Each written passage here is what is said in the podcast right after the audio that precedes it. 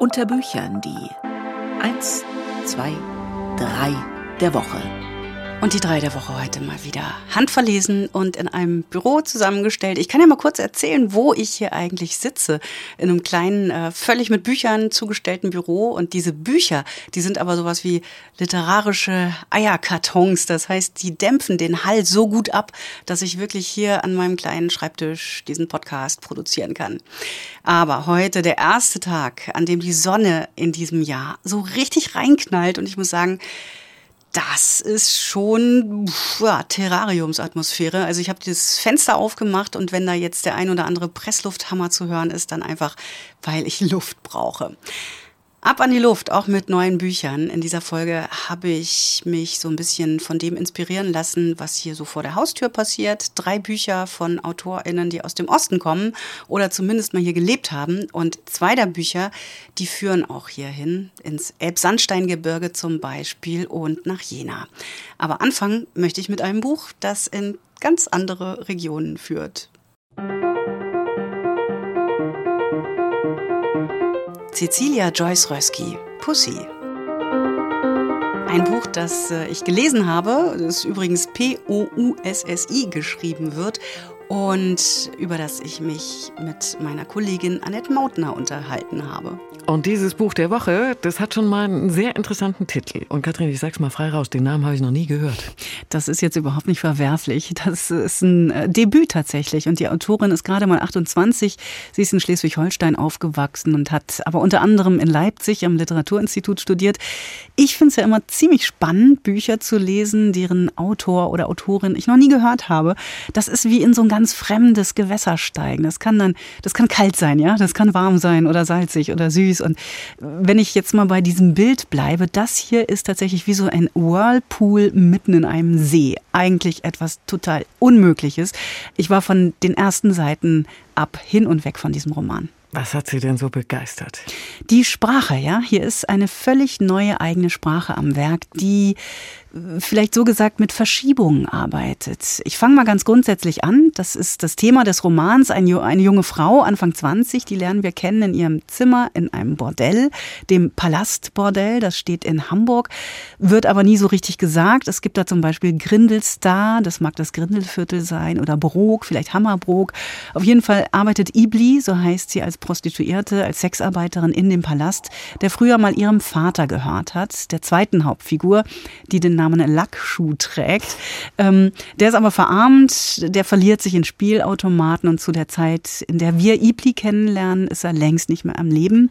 Ibli also in diesem Palast. Bevor ich jetzt noch mehr zu dem Roman sage, lese ich einfach mal kurz aus dem Anfang, um den Ton ein bisschen zu erläutern. Mhm. Ähm, er steht da in der Tür und ist ein richtiger, wie sagt man, Adoinis. Jung, ganz reinliche Haut, mit geröteten Wangen. So schaut er mich an. Geh nicht weg. Er steht da und schaut mich an. Ich sehe sein Hirn knisteln und knubbeln. Er fragt sich, will ich sie oder will ich eine andere? Wie lange soll ich noch warten, hätte ich fast gefragt. Seine Augen fallen auf die Köstlichkeiten, die ich vorbereitet habe. Er dreht sich zu mir, der Poi kommt zu mir. Jackpot. Juhu, so ein Adoinis. Und er ist so zart. Ich sag immer, Kekse. Kein durchtrainierter Body kann es mit herrlichen Vanillekipfeln aufnehmen.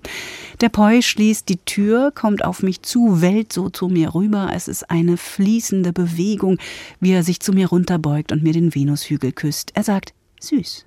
Süß. Also ich meine, ich habe zwar wenig Bordellerfahrung, aber ich würde sagen, es kann einem auch so passieren. Allerdings, woran ich mich festgehängt habe, das war reinliche Haut. Das klingt so ein bisschen nach vorletztem Jahrhundert. Also gewaschen wäre mir lieber. Ja, seltsam. Ne? Und die Freier, die heißen hier auch Preus. Und mhm. das meine ich mit Verschiebung. Ja, da ist so ein Wort, das gibt's eigentlich nicht, aber an das lagern sich beim Lesen immer wieder andere Wörter an. Ja, also man kann an Boy denken, an Potenz, an Polizei, an Pussy selbst. Und das ist ein herrliches Spiel. Auch wenn zum Beispiel der Adonis Adoinis heißt. Ja, und ja. Ähm, wenn Ibli dann zum Beispiel sagen will, dass sie auch weise ist, sagt sie, ich bin auch Schnuppel.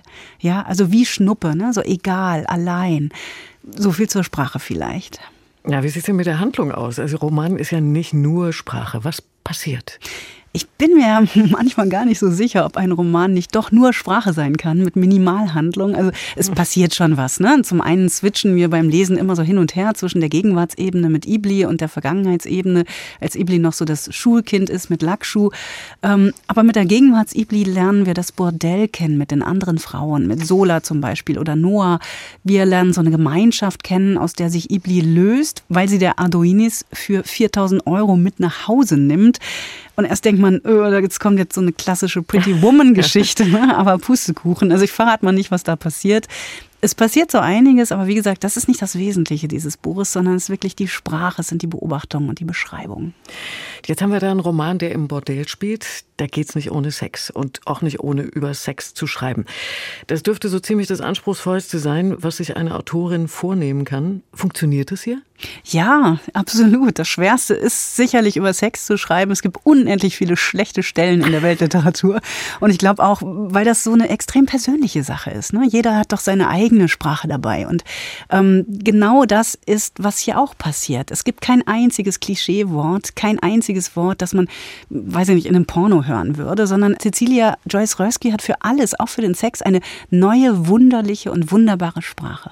Wissen Sie was über die Hintergründe? Also weshalb schreibt eine 28-Jährige eine Bordellgeschichte, die dann vermutlich auch nur zumindest zu einem Teil realistisch sein muss, sonst wird sie einfach nur behauptet. Hm. Ja, die Autorin, die erzählt sehr offen, dass äh, ihr Großvater ein bekannter Zuhälter auf St. Pauli war und auch weitere Familienmitglieder im Bereich der Sexarbeit tätig waren.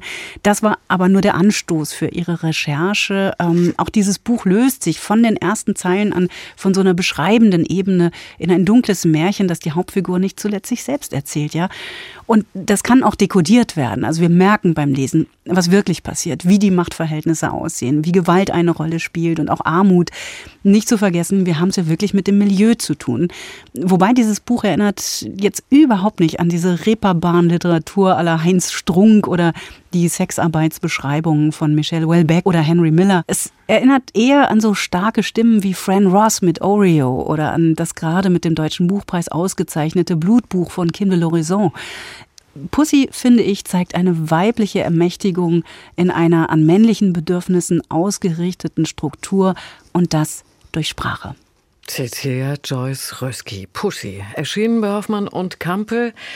Und wir können jetzt schon mal auf unseren MDR Kulturstand auf der Buchmesse verweisen, oder? Gerne, ist klar. die Autorin nämlich Gast im Gespräch am 30. April ab 10 Uhr. Ich nehme an, ohne roten Kopf.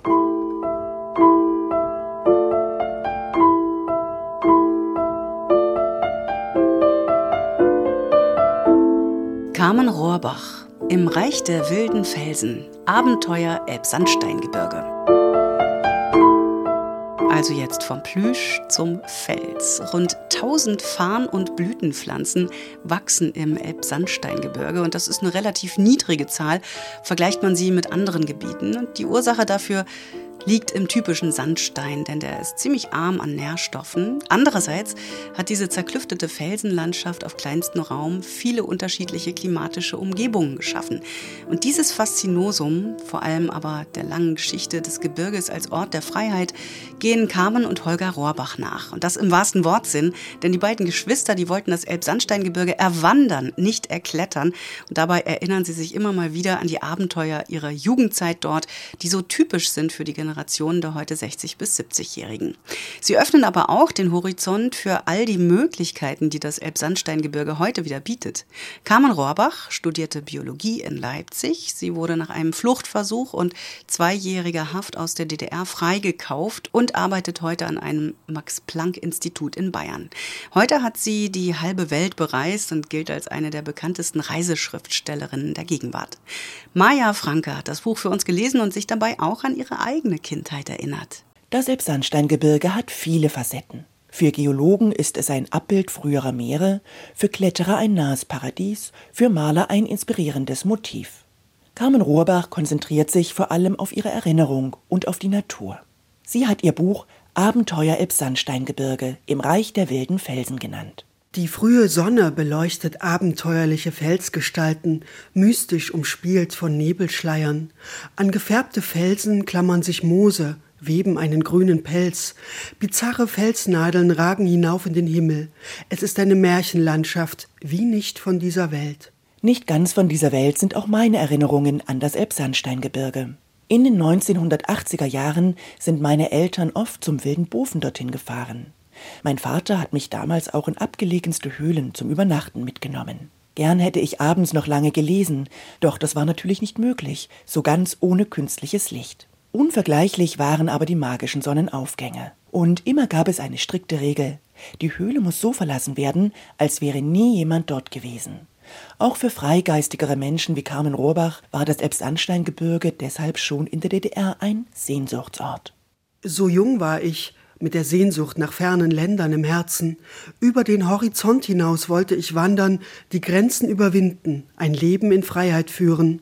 Das Klettern im Elbsandsteingebirge gab mir Kraft, meine Träume nicht aufzugeben. Die Natur des Elbsandsteingebirges konnte zu allen Zeiten den Menschen Kraft geben. So erzählte mir mein Vater einmal, wie er in den 1960ern zwei älteren Männern zu ihrem letzten Kletterabenteuer verhalf.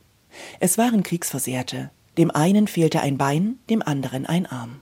Doch mein Vater und ein Freund brachten die beiden angeseilt und sicher in ihre Lieblingshöhle. Drei Tage später holten sie die Männer wieder ab, und die waren voller innerem Frieden. Eine ähnliche Erfahrung machte auch Carmen Rohrbach als junge Frau. Das gemeinsame Schweigen mit den Kletterkameraden verband uns. Wir mussten nicht über unsere Gefühle reden, hätten wohl auch nicht die Worte dafür gefunden. Carmen Rohrbach will jedoch noch mehr von der Welt sehen und wünscht sich eine weitergefasste Heimat. Der Wunsch erfüllt sich, aber erst nach zwei Jahren Haft und der Ausweisung aus der DDR denn bei ihrem Versuch, durch die Ostsee nach Dänemark zu schwimmen, war sie gefasst worden. Jahre später konnte ich tatsächlich meine Träume verwirklichen und die Berge der Welt sehen, den Himalaya, den Kilimanjaro. Dass ich mich entschloss, mein neues Buch dem Elbsandsteingebirge zu widmen, verdanke ich meinem Bruder. Nachdem wir in Kasachstan im Alatau-Gebirge waren und darüber ein Buch geschrieben hatten, schlug er vor, das geglückte Gemeinschaftswerk im Elbsandsteingebirge zu wiederholen. Carmen Rohrbach verwendet übrigens ganz bewusst den Begriff Elbsandsteingebirge. Anders als die Tourismusbranche, die heute vor allem mit dem Slogan Sächsische Schweiz für dieses Gebirge wirbt. Und zwar, weil es zwei Schweizer waren, die ihn im 18. Jahrhundert etablierten. Die beiden Maler Adrian Zink und Anton Graf unterrichteten in Dresden an der Kunstakademie und entdeckten in den Felsen wunderbare Motive für ihre Landschaftsmalerei. So kreierten sie einen Namen, der ihre alte mit der neuen Heimat verband. Doch Carmen Rohrbach meint dazu, das Elbsandsteingebirge ist einmalig und braucht keine aufwertende Metapher. Denn die Region ist wirklich wunderschön und an manchen Orten immer noch ungezähmt. Sie funktioniert deshalb als Naturmagnet für Touristen genauso wie als Lernort für Geologen und Lebensort für seine Bewohner. Das Buch Abenteuer im Sandsteingebirge im Reich der wilden Felsen von Carmen Rohrbach ist eine eindrucksvolle, sehr persönliche Betrachtung des Gebirges. Aber sie gibt auch tolle Tipps zu Wanderrouten und praktische Hinweise zu Ausrüstung und Vorbereitung. Nach der Lektüre hat man verstanden, wer einen solchen Schatz vor seiner Haustür hat, sollte ihn unbedingt öfter besuchen. Und ich glaube, ich rufe mal meinen Vater an und frage ihn, ob er mitkommt. Erschienen im Malik Verlag. Carmen Rohrbach mit Holger Rohrbach Abenteuer Elbsandsteingebirge im Reich der wilden Felsen. Diese 270 Seiten sind gut bestückt mit 50 farbigen Fotos und schwarz-weiß Illustrationen und einer Karte. Vorgestellt hier von Maja Franke. Peter Wensierski Jena Paradies. In der Presseankündigung zu diesem Buch heißt es, Peter Wensierski erzählt von einer Generation Jugendlicher auf der Suche nach einem freien, selbstbestimmten Leben. Es geht um junge Oppositionelle in der DDR der 70er und frühen 80er, speziell um eins der Zentren der Opposition, Jena, und einen jungen Mann, Matthias Domaschk, der sich 1981 in der Stasi-Haft das Leben nahm. Gelesen hat das Buch Matthias Schmidt und meine Kollegin Annette Mautner, die hat mit ihm drüber gesprochen, wollte erst mal wissen, was dieses Buch, das uns 40 Jahre zurückversetzt, heute eigentlich noch Neues liefern kann. Mir ist tatsächlich kein Buch zu diesem Thema bekannt, für das so gründlich und auch so tief recherchiert wurde. Peter Wensierski hat unglaublich viele Dokumente studiert, hat Zeitzeugen getroffen, Briefe und Tagebücher beschafft und gelesen. Ich wage mal zu behaupten, es gibt niemanden unter uns Journalisten, der besser über die Jugendopposition in der DDR informiert ist. Er beschäftigt sich mit diesem Thema ja seit den 80er Jahren, ist immer dran geblieben an den Menschen, an den Akten, hat sich vor allem bei Betroffenen Vertrauen erarbeitet und nachdem er bereits mit dem vorherigen Buch die unheimliche Leichtigkeit der Revolution über die Leipziger Oppositionellen und die Vorgeschichten der berühmten Montagsdemos Unglaubliches geleistet hat, schafft er das nun mit diesem Buch auch für Jena. Es stecken unglaublich viele neue Erkenntnisse aus 60.000 Seiten Stasi- und Polizeiakten mhm. darin, aus Gesprächen mit 160 Zeitzeugen und auch mit 30 ehemaligen Stasi-Mitarbeitern. Wie geht er denn das Thema an? Also wie er erzählt die Geschichte von Matthias Domaschk und seinen Freunden in Jena? Die letzten Tage von Matthias Domasch, den alle Matze nannten, werden wie ein Roman erzählt. Wensierski hat aus allen verfügbaren Quellen quasi eine detaillierte Handlung gebaut. Diese Handlung beginnt am Freitag, den 10. April 1981 in Jena und Sie endet am Sonntag, den 12. April in Gera. An diesem Wochenende wollte Matthias Domasch mit einem Freund nach Berlin fahren. Sie wollten feiern, Freunde aus anderen Städten treffen. Sie wollten Bücher und Schallplatten aus dem Westen erhalten, äh, zurückholen nach mhm. Jena. Dazu kam es dann nicht. Stattdessen wurde es seine letzte Reise die, ich erwähnte es, mit einem Selbstmord endet. Und Wensierski erzählt diese drei Tage quasi Minute für Minute, einerseits aus Domaschks Perspektive, aber auch aus der Perspektive der Stasi-Ermittler auf der anderen Seite. Die nämlich vermuteten hinter dieser Reise einen oppositionellen Angriff auf den in Berlin stattfindenden 10. Parteitag der SED. Sie verhafteten Domaschk und seine Begleiter direkt aus dem Zug, den sie extra in Jüterbock stoppten. Sie verhörten ihn, sie setzten ihn unter Druck, sie zermürbten ihn so sehr, dass er schließlich sogar einer Zusammenarbeit mit der Stasi zustimmte und sich daraufhin, also nach drei Tagen voller Verhöre und Schikanen in Gera umbrachte. Mhm. Wie geht denn diese Idee des romanhaften Erzählens für Sie auf? Großartig, atemberaubend, sage ich mal. Denn Wensierski macht nicht nur miterlebbar, was unmittelbar geschah. Das ist die eine Sache. Er schaut in Rückblicken auch auf die Vorgeschichte. Zum Beispiel auf die Geschehnisse rund um die Ausbürgerung Wolf Biermanns 1976. Darauf haben auch diese Jena-Kreise speziell sehr intensiv reagiert. Auch darüber sind viele neue Details zu erfahren.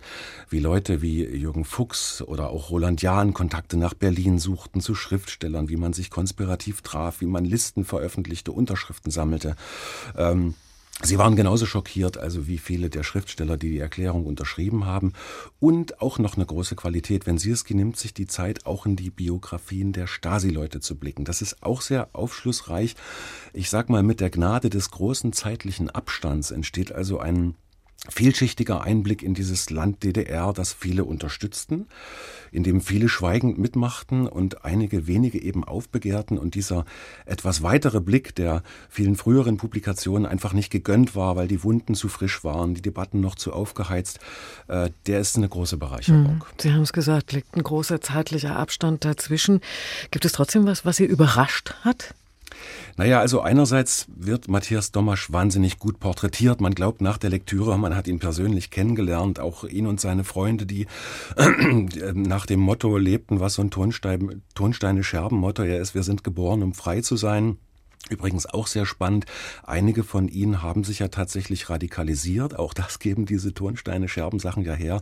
Macht kaputt, was euch kaputt macht. Also das lernt man kennen, ihren unbedingten Willen, in der DDR etwas verändern zu wollen. Aber das andere ist eben vor allen Dingen, was mich überrascht hat und auch ein bisschen amüsiert, muss man zugeben, ihr Einfallsreichtum. Diese Proteste sind ja oft frech und mit Humor angelegt. Beispielsweise, als sie an einem 1. Mai ein eigenes Transparent anfertigen, an ihr Wohnhaus in Jena hängen und drauf steht, wie jedes Jahr am 1. Mai sind wir für Losung Nummer zwei. Und als dann die Stasi kommt und verlangt, das Plakat zu entfernen, sagen sie ja, Losung Nummer zwei sei doch Proletarier aller Länder, vereinigt euch. Also sie fotografierten dann solche Aktionen, sie verschickten die Bilder als Postkarten durch das Land und bei allem Ernst ist es immer auch ein Katz-und-Maus-Spiel mit der Stasi. Hm. Nun ist der Fall Domaschk ja nach der Wiedervereinigung aufgearbeitet worden. Äh, inwiefern bezieht das Buch das mit ein? Äh, diesem Thema ist ein ganz eigenes Kapitel am Ende gewidmet. Da wird alles erzählt, was danach geschah. Ähm, dass beispielsweise die Opposition in Jena nach Domaschs Tod nicht schwächer, sondern eher stärker wurde. Also da hat sich die Stasi sehr getäuscht, dass mehr Aktionen stattfanden, dass selbst die, die das Land verlassen, entweder wollten oder mussten immer weiter dranblieben, zum Beispiel der bereits genannte Roland Jahn, der später ja Stasi-Unterlagenbehördenleiter geworden ist. Wir erfahren auch, dass der Fall Domaschk im Grunde juristisch nie so zufriedenstellend abgeschlossen wurde, dass Freunde von ihm bis heute nicht an die Stasi-Version vom Selbstmord glauben. Und sehr spannend ist nicht zuletzt, dass Wensierski am Ende mit einer eigenen Analyse schließt, die dann auch sogar Gemeinsamkeiten zwischen Ost und West entdeckt.